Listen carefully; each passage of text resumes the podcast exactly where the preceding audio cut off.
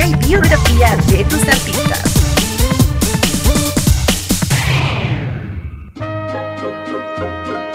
Hoy nos enfocaremos en la vida de Javier Solís. Notoriedad y extraña consideración tuvo Javier Solís al hablar constantemente de la localidad de Nogales, en el estado de Sonora. Se sumoró por mucho tiempo que allí fue donde nació y que se trasladó luego a la Ciudad de México.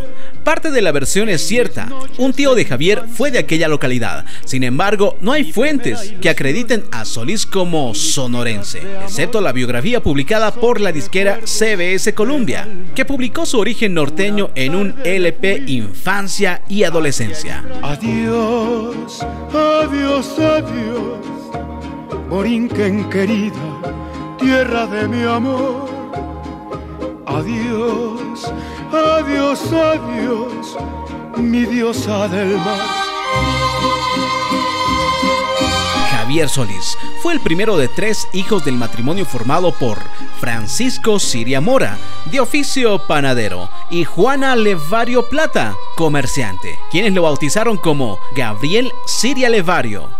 Su madre poseía un puesto de venta en un mercado público y debido al abandono por su esposo y al tiempo que le demandaba su trabajo, decidió en abril de 1932 dejar a Gabriel en la casa de sus tíos, Valentín Levario Plata y Ángela López Martínez.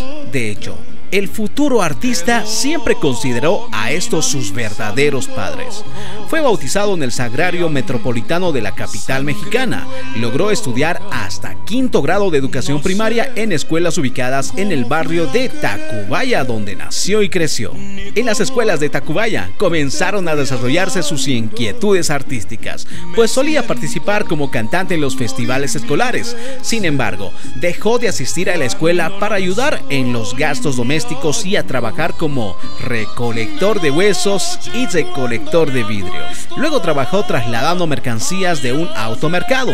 En noviembre de 1939 falleció su madre adoptiva. El futuro cantante debió sobreponerse y continuó trabajando en oficios tales como panadero, carnicero, cargador de canastas en el mercado y lavador de automóviles. Luego se interesaría por el deporte y llegó a ser un gran aficionado al boxeo, al béisbol, al fútbol y a la lucha libre, teniendo una gran amistad con el santo, el enmascarado de plata. De noche cuando me acuesto,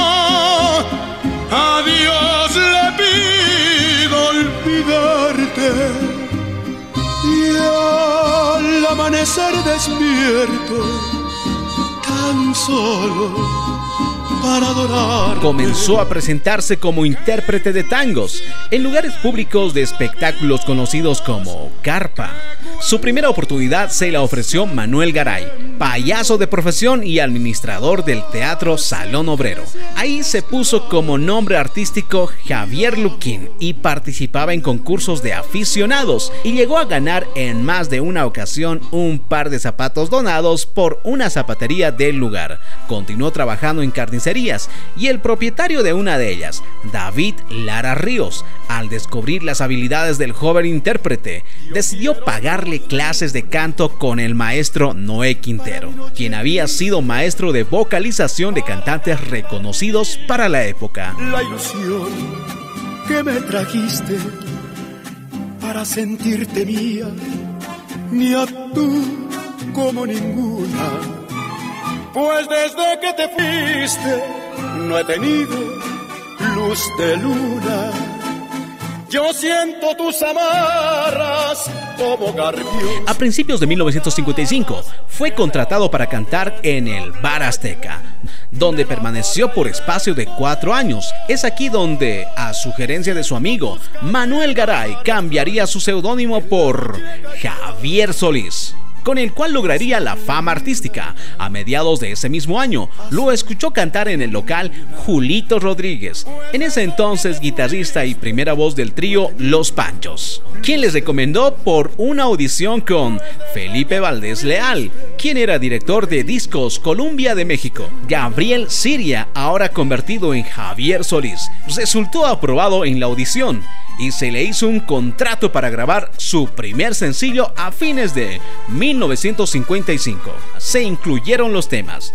¿Qué te importa y por qué negar? El sencillo obtuvo éxito en el interior de México y gracias a ello fue contratado formalmente el 15 de enero de 1956. Se dice que como parte de ese trato, Javier Solís entregó la cinta que contenía los temas antes mencionados y la compañía las archivó por varios años, dando a conocer los temas años después de su fallecimiento, como ya se había dicho. Cuatro cirios encendidos hacen guardia a un ataúd y en él se encuentra tendido el cadáver de mi amor. Ay, qué velorio tan frío, qué soledad y dolor. Solo están los cuatro cirios, también de luto vestidos igual que mi corazón, como sombra. Un hecho inesperado retrasó el lanzamiento de su primer álbum, el día del sepelio del actor y cantante Pedro Infante. Es motivo para que Solís subiera a una cripta del cementerio a entonar la ranchera, grito prisionero, imitando la vocalización del fallecido intérprete. Solís continuó haciendo presentaciones en el Bar Azteca y también en un espacio de la emisora mexicana XCW. Recibe su primer disco de platino por las altas ventas de su sencillo.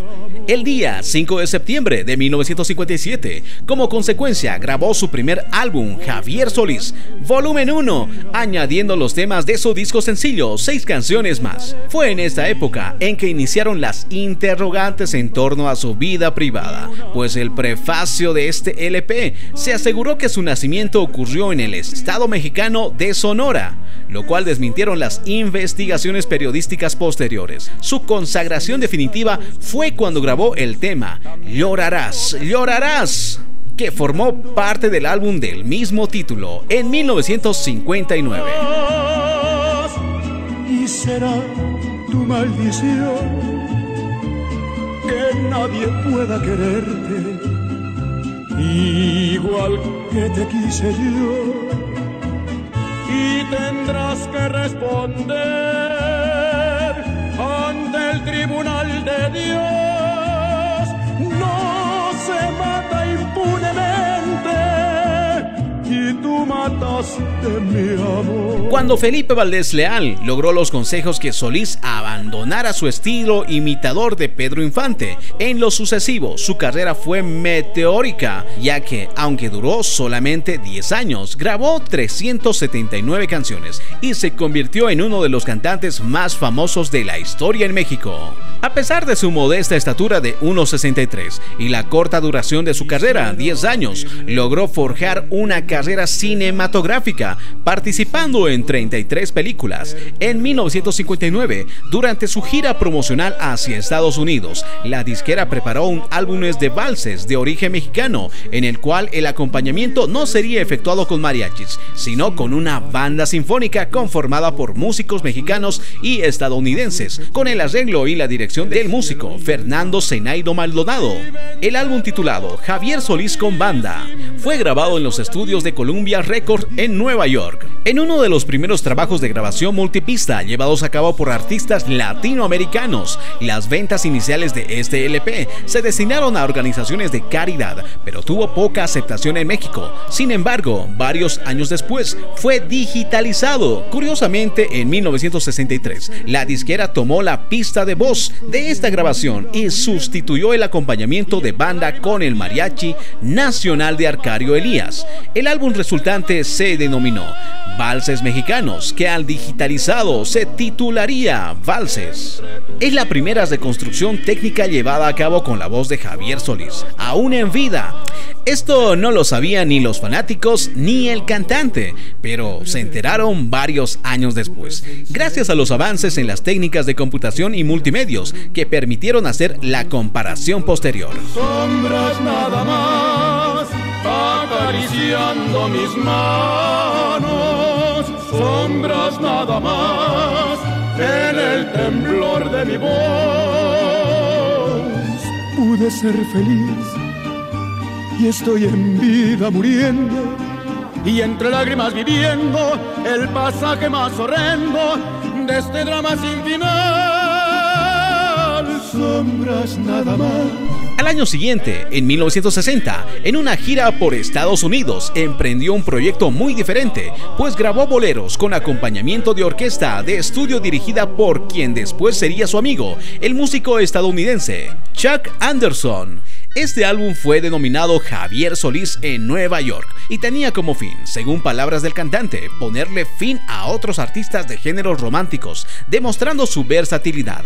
Este disco tardaría un tiempo en salir al mercado, debido a la aceptación del cantante como artista de género ranchero. En 1962 y 1963 graba dos discos más célebres, Fantasía Española y Trópico, con canciones del compositor Agustín Lara, convirtiéndose así en uno de los mejores intérpretes con las interpretaciones de Javier Solís, inicia una nueva era con la música de mariachi, dejando atrás los sones y la temática campirana para incorporar la lírica urbana y las adaptaciones de canciones latinoamericanas, logrando refrescar el género y el interés del público por la música ranchera.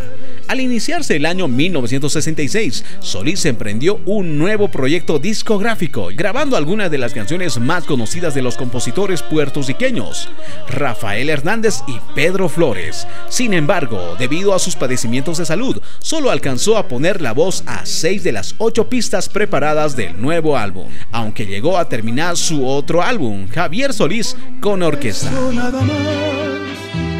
Quiero ser tuyo sea por bien o sea por mal.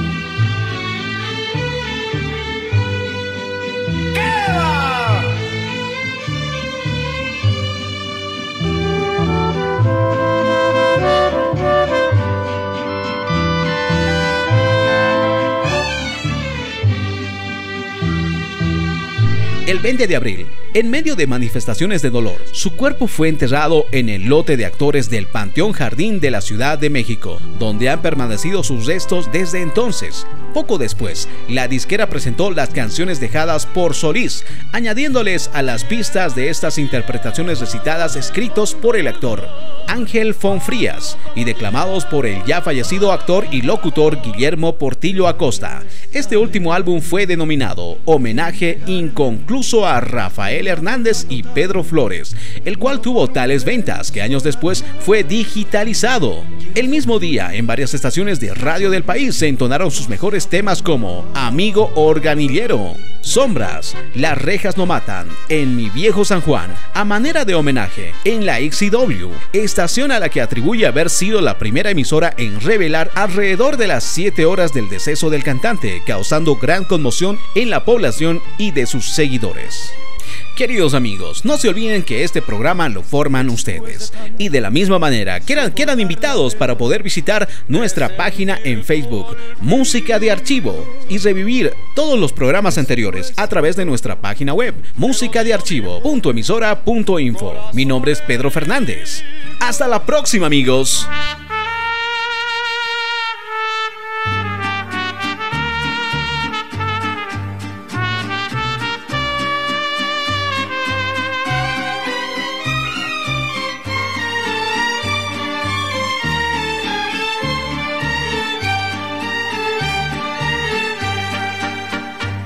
No podré ni perdonar ni que